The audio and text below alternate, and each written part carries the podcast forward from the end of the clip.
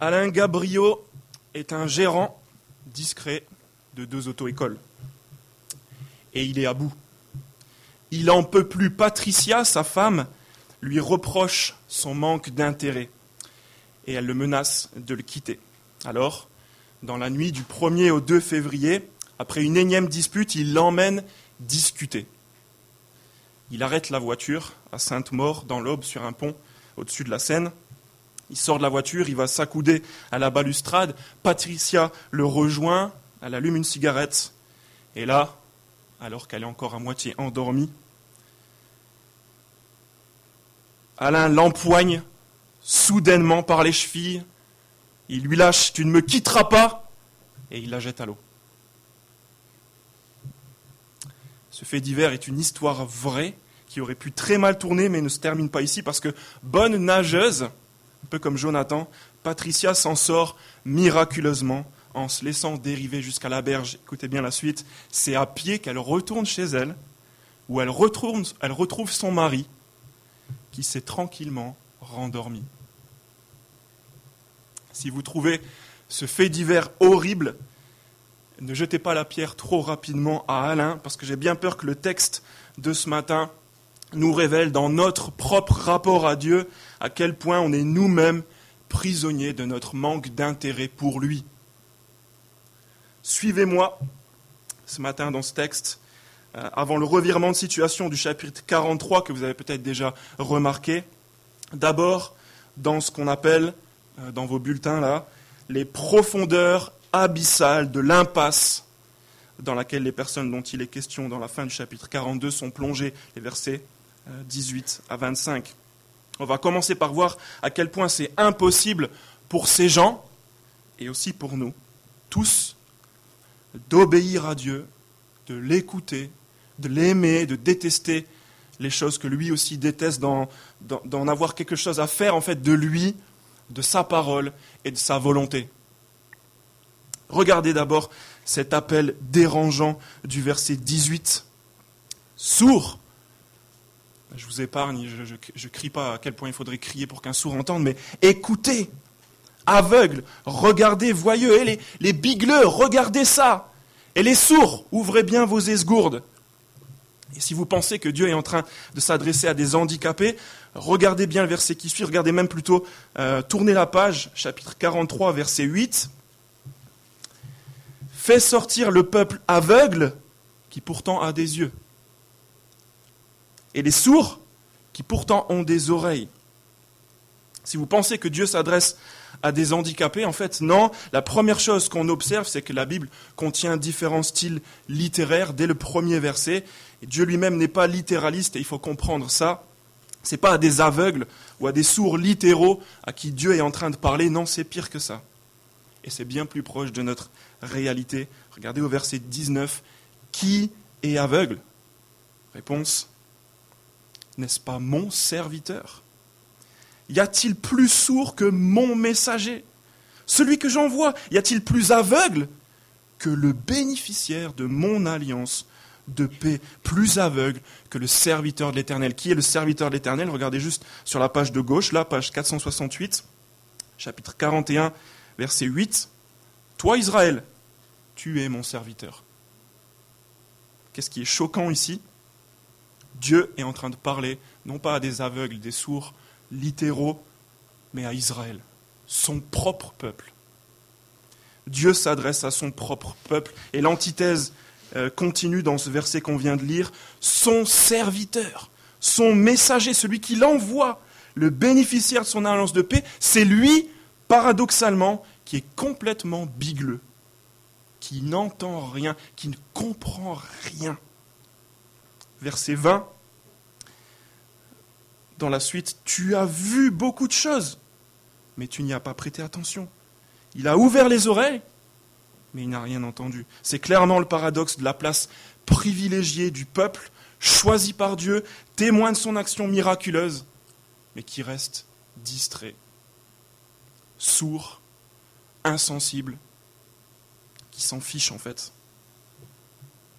C'est presque comme si on pourrait faire le parallèle avec nous et se dire que même notre présence ici ce matin, notre carte ou notre nouvelle carte même de membre de l'Église protestante Saint-Cyprien, notre euh, assiduité ce week-end à PEPS Découverte, notre expérience passée, aussi forte soit-elle, de la présence et de l'action de Dieu, ne pourrait pas nous protéger contre notre attirance naturelle à l'opposé de Dieu. On a les oreilles pleines de cérumen, on a les yeux fermés. Personne ici ce matin ne devrait se sentir à l'abri des ténèbres qui sont en train d'être mis à jour par Dieu lui-même à l'intérieur de son propre peuple. Tout simplement parce que c'est ce qu'on va voir maintenant, qu'on soit dans l'abondance ou dans la misère la plus totale, aucun d'entre nous ne se tournera naturellement vers Dieu. On est pris au piège, et c'est ce qu'on va voir dans d'abord les versets 20 à 22, avec l'abondance, et versets 23 à 25 ensuite, avec la misère. Regardez, euh, en plus des choses, des événements du verset 20 qu'on vient de voir, qu'Israël a vu de ses yeux, a entendu de ses oreilles, qui sont bel et bien présentes. Verset 21, l'Éternel a pris plaisir, à cause de sa justice, à rendre la loi grande et magnifique. Ce à quoi Dieu fait encore allusion là au verset 21, et c'est très quotidien pour nous, il parle d'un plaisir, de grandeur, de quelque chose de magnifique et il fait rimer ça avec sa loi, même sa justice. C'est certainement pas un rapprochement qu'on ferait. Comment est-ce qu'on peut trouver la loi de Dieu et sa justice? Quelque chose de grand, de magnifique, dans lequel on pourrait prendre plaisir Mais Dieu, lui, prend plaisir et il a escamoté euh, un, projet de bonheur. Il a sorti son peuple d'Égypte il en a fait des hommes libres, ils n'étaient plus esclaves, et il leur a donné sa loi pour leur apprendre à vivre comme des hommes libres. Allez avec moi à la page 129 dans votre Bible, juste pour un, un exemple de ça, très rapidement. Page 129 dans le livre de Deutéronome, au chapitre 5. Voilà le genre de déclaration que Dieu a fait quand il a donné sa loi et qu'il a dit à son peuple, écoutez bien, Observez-la et vous vivrez. Chapitre 5 de Deutéronome, page 129, le dernier verset du chapitre 5, 33. Vous suivrez entièrement la voie que l'Éternel votre Dieu vous a prescrite, afin de vivre et d'être heureux, de vivre longtemps dans le pays que vous aurez, que vous aurez en possession. Et ça, ça continue tout au long de l'Ancien Testament. Tournez juste la page. Chapitre 8, verset 1, ça continue vous respecterez et vous mettrez en pratique tous les commandements que je vous prescris aujourd'hui, afin de vivre, de devenir nombreux et d'entrer en possession du pays que l'Éternel a juré de donner à vos ancêtres. Le beau projet de Dieu pour ce peuple, c'est la prospérité, la liberté, la justice de son règne qu'il protège par sa parole. Quel est le problème? On arrive au verset 22, comme dirait Tony Montana. Je ne sais pas si vous avez vu ce film, excusez-moi de la phrase, mais c'est exactement ça qui se passe sous nos yeux. Il est dans sa petite roulotte à servir du café avec son pote. Il regarde des gars qui se bavanent en bagnole en face avec toutes ces filles là. Et il dit à son pote Regarde ça, j'ai des mains faites pour l'or et elles sont dans la merde.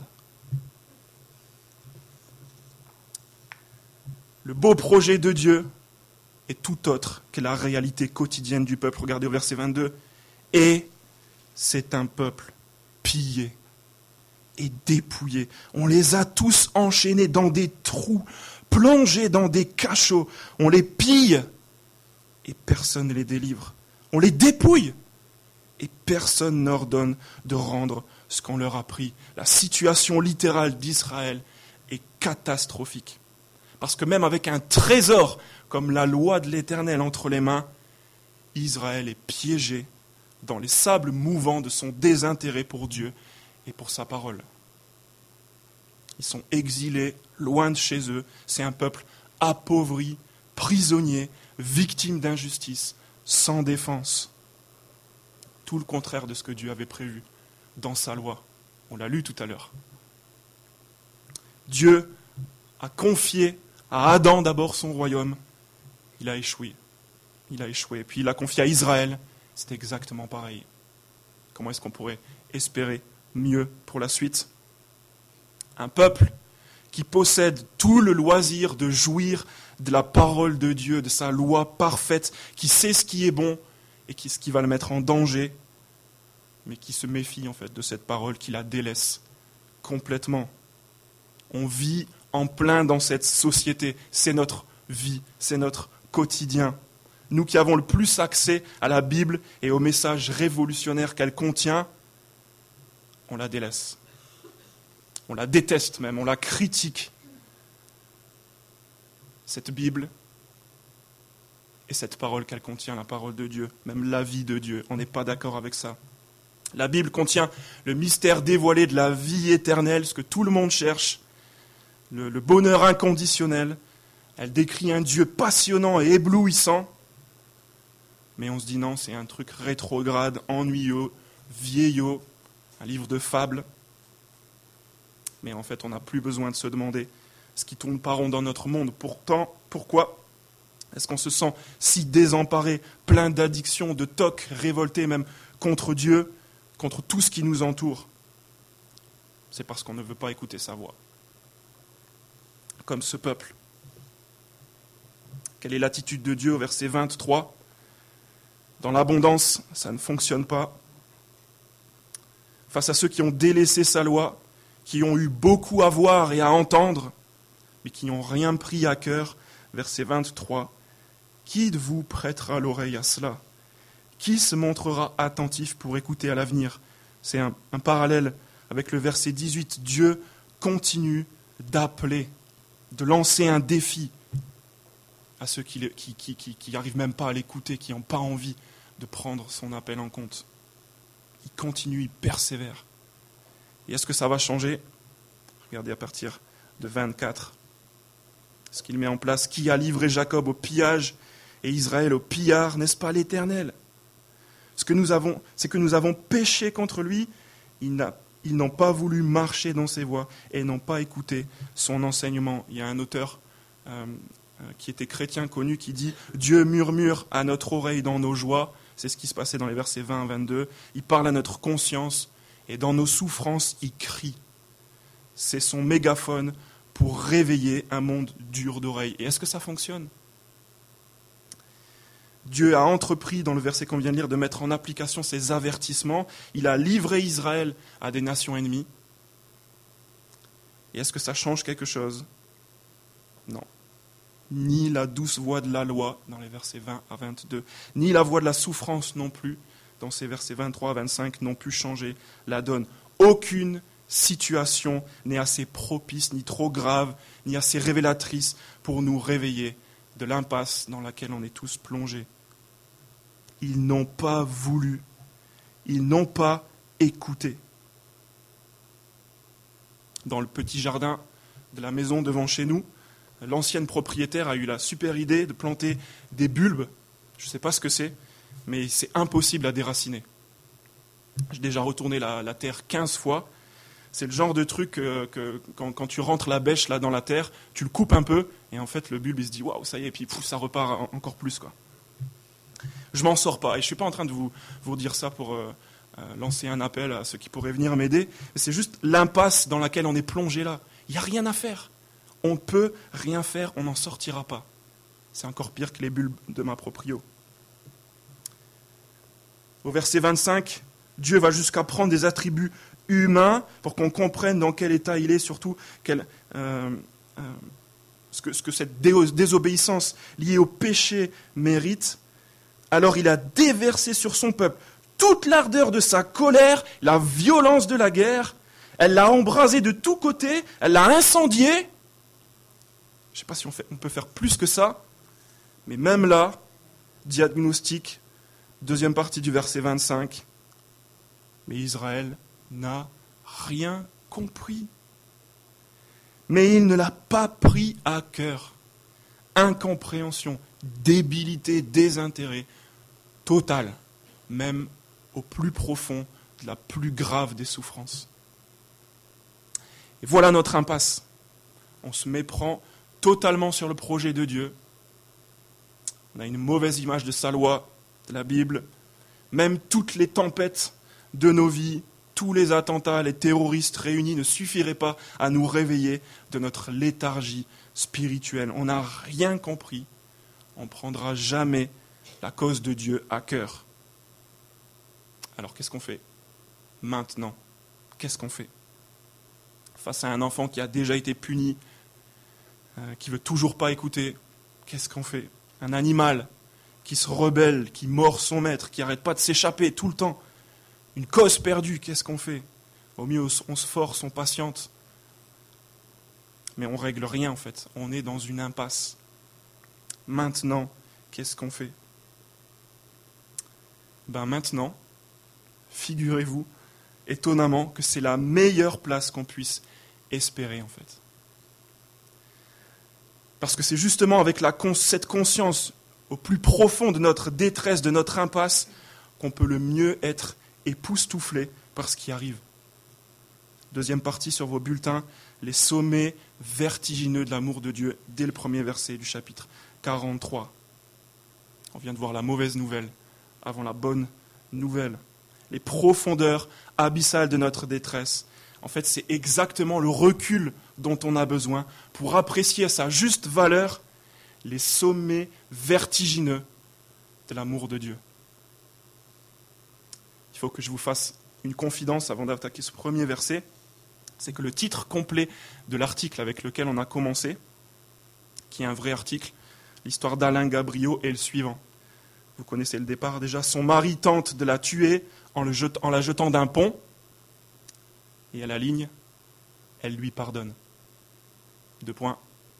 Il a fait ça par amour. Fermez les guillemets. Patricia n'a jamais rien dit à personne de cette soirée. C'est ses collègues de boulot qui l'ont découvert et qui l'ont poussé à porter plainte, mais elle a refusé de se porter partie civile. Je la cite J'essaierai plutôt de l'aider. Il l'a fait par amour. Il ne voulait pas que je le quitte. C'est peut-être encore plus horrible que la première partie de l'histoire. Si vous étiez horrifié au début de cette histoire, regardez les sentiments déconcertants dont Dieu fait la démonstration dans les neuf premiers versets du chapitre 43. Je suis désolé pour ceux qui n'ont pas l'estomac bien accroché. On vient de toucher le fond au chapitre 42 et maintenant on va aller au complet opposé, chapitre 43. Regardez au verset 1. Maintenant, Voici ce que dit l'Éternel, avec tout ce qui s'est passé. Celui qui t'a créé, Jacob, celui qui t'a façonné, Israël, n'aie pas peur. Car je t'ai racheté, je t'ai appelé par ton nom, et tu m'appartiens. Première facette, l'amour de Dieu qu'on voit ici au verset 1, un amour constant. Dieu ne baisse pas les bras. On l'a vu dès le début, en fait, du verset 18. Il appelle les aveugles et les sourds. Son appel est incessant. Il a créé, façonné, racheté Israël. Il en est à l'origine. Et même au plus profond de son impasse, de son gouffre, de son abysse, il lâchera pas l'affaire en fait. Il n'a jamais cessé de les aimer. Verset 2. Si tu traverses de l'eau, je serai moi-même avec toi. Si tu traverses les fleuves, ils ne te submergeront pas. Si tu marches dans le feu, tu ne brûleras pas, et la flamme ne te fera pas de mal. Un amour constant et un amour protecteur. Et vous rêvez pas, on parle des mêmes personnes que tout à l'heure, les gens qui sont insensibles, obstinés, rebelles, des nuls. Dieu s'obstine à les aimer et à les protéger. Pourquoi? Verset 3 jusqu'au verset 5. En effet, je suis l'Éternel. Première raison, parce que c'est sa propre identité qui est en jeu. Il s'appelle l'Éternel, on vient de le dire. Son amour est constant, il ne change pas. Il ne change pas d'avis. Il s'est choisi un peuple, il ne reviendra pas sur l'alliance qu'il a faite avec leurs ancêtres. En effet, je suis l'Éternel, verset 3, ton Dieu, il a décidé et projeté d'être leur Dieu, c'est son projet. Il ne va pas le lâcher. Je suis l'Éternel, ton Dieu, le Saint d'Israël. En fait, quand il a choisi ce peuple, il était déjà saint, ce peuple était déjà mauvais, c'est pas à cause de son péché aujourd'hui que les choses vont changer. Je suis l'Éternel, ton Dieu, le Saint d'Israël, ton Sauveur. Il est le Sauveur. Venir à l'aide de son peuple, c'est le reflet même de sa personne. Voilà pourquoi il s'obstine à les aimer. Et regardez bien, dans la suite de ce verset, le pinacle pour moi de l'amour de Dieu, un amour qui n'a pas de prix. J'ai donné l'Égypte en rançon pour toi, l'Éthiopie et Saba à ta place parce que tu as de la valeur à mes yeux, parce que tu as de l'importance et que je t'aime. Je donne des hommes à ta place, des peuples, en échange de ta vie. Rien n'est trop précieux pour, son peuple qu'il aime. Il irait même jusqu'à venir lui-même pour se donner pour eux, à offrir la vie de son propre fils pour démontrer cet amour à des gens qui font aucun cas de lui et de sa parole, à ses ennemis. Quelle sera leur réaction Quelle sera notre réaction Est-ce qu'on va continuer de rester insensible à cet amour brûlant, bouleversant? On voit dans ce texte en fait que notre incapacité, ce n'est pas la fin. Bien au contraire, c'est encore meilleur de voir la grâce derrière. Elle magnifie la grâce, l'amour de Dieu derrière. Quand on voit d'où on vient, on est encore plus stupéfait de l'intérêt que Dieu pourrait nous porter. C'est pas normal. Il a pitié de tous ceux qui n'ont rien compris, qui ont des yeux mais qui ne voient pas, qui ont des oreilles mais qui n'ont pas envie d'entendre. Et regardez ce qu'il va faire avec eux. Verset 1, un amour constant. Verset 2, un amour protecteur. Un amour motivé, on vient le voir dans les versets 3 à 5.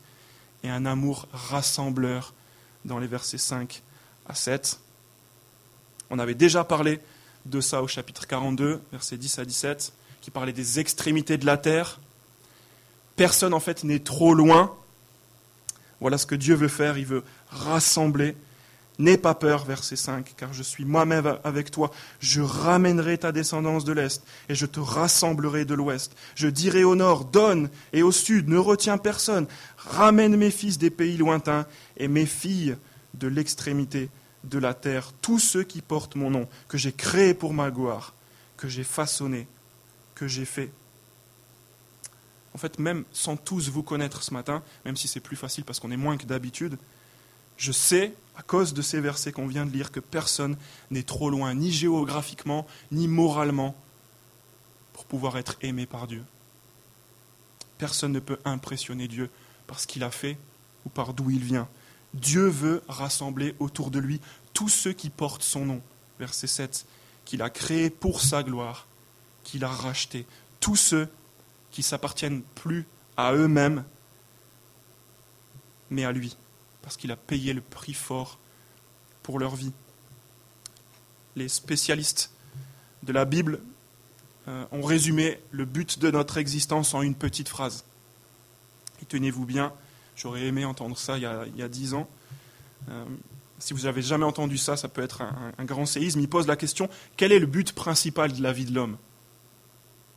Facile, pas vrai? Si vous cherchez encore la réponse à cette question existentielle de première importance, je vous la livre grâce à leur travail. Le but principal de la vie de l'homme, c'est de glorifier Dieu et de trouver en lui son bonheur éternel. C'est le but qu'on s'est tous fixé, pas vrai? En tout cas, certainement pas naturellement. C'est le but qu'on s'est fixé en tant qu'Église. On veut rendre gloire à Dieu et montrer la joie que c'est d'être transformé par lui mais ce n'est certainement pas un choix qu'on fait naturellement. Vu notre état naturel, ce qu'on a vu dans le chapitre 42, l'intérêt que Dieu nous a porté, en réalité, à partir d'aujourd'hui, on a toutes les raisons de l'honorer et de nous régaler de l'intérêt qu'il nous a porté en envoyant son propre Fils pour nous racheter. Si euh, cette vérité te dérange encore ce matin, de dire mais est-ce que vraiment le, le but de la vie de l'homme, c'est de grande gloire à Dieu, de tout centrer sur lui, de prendre plaisir en lui. Euh, tu sais d'où ça vient maintenant. On a lu le chapitre 42. C'est normal. Mais si tu sens que tes sentiments ont changé à l'égard de Dieu récemment, c'est que ce travail a, commencé. Il va te réunir avec tous ces autres enfants. Euh, toi qui as des yeux mais qui vois rien, qui a des oreilles mais qui n'écoute pas, c'est la réalité, notamment de notre Église. Dieu n'a jamais changé au travers de toute la Bible. Vous le voyez, c'est très fort. Ancien, Nouveau Testament. Il nous montre à quel point notre situation est désespérée sans lui, et c'est motivé par son amour, qui est que magnifié en fait quand il décrit notre situation.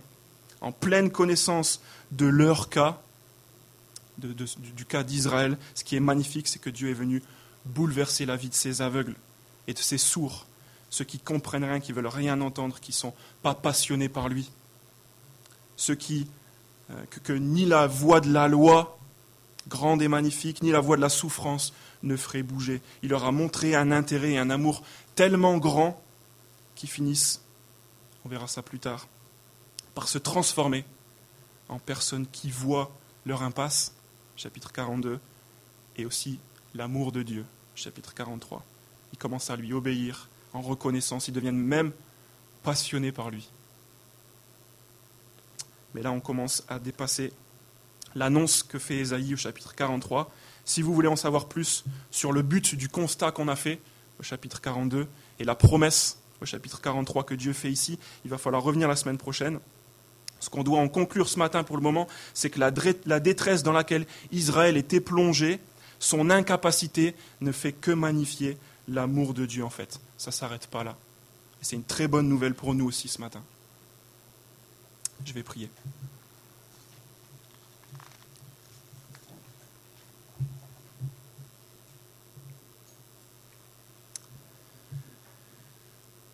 Notre Père, c'est un peu paradoxal à l'image de l'histoire de ce Alain.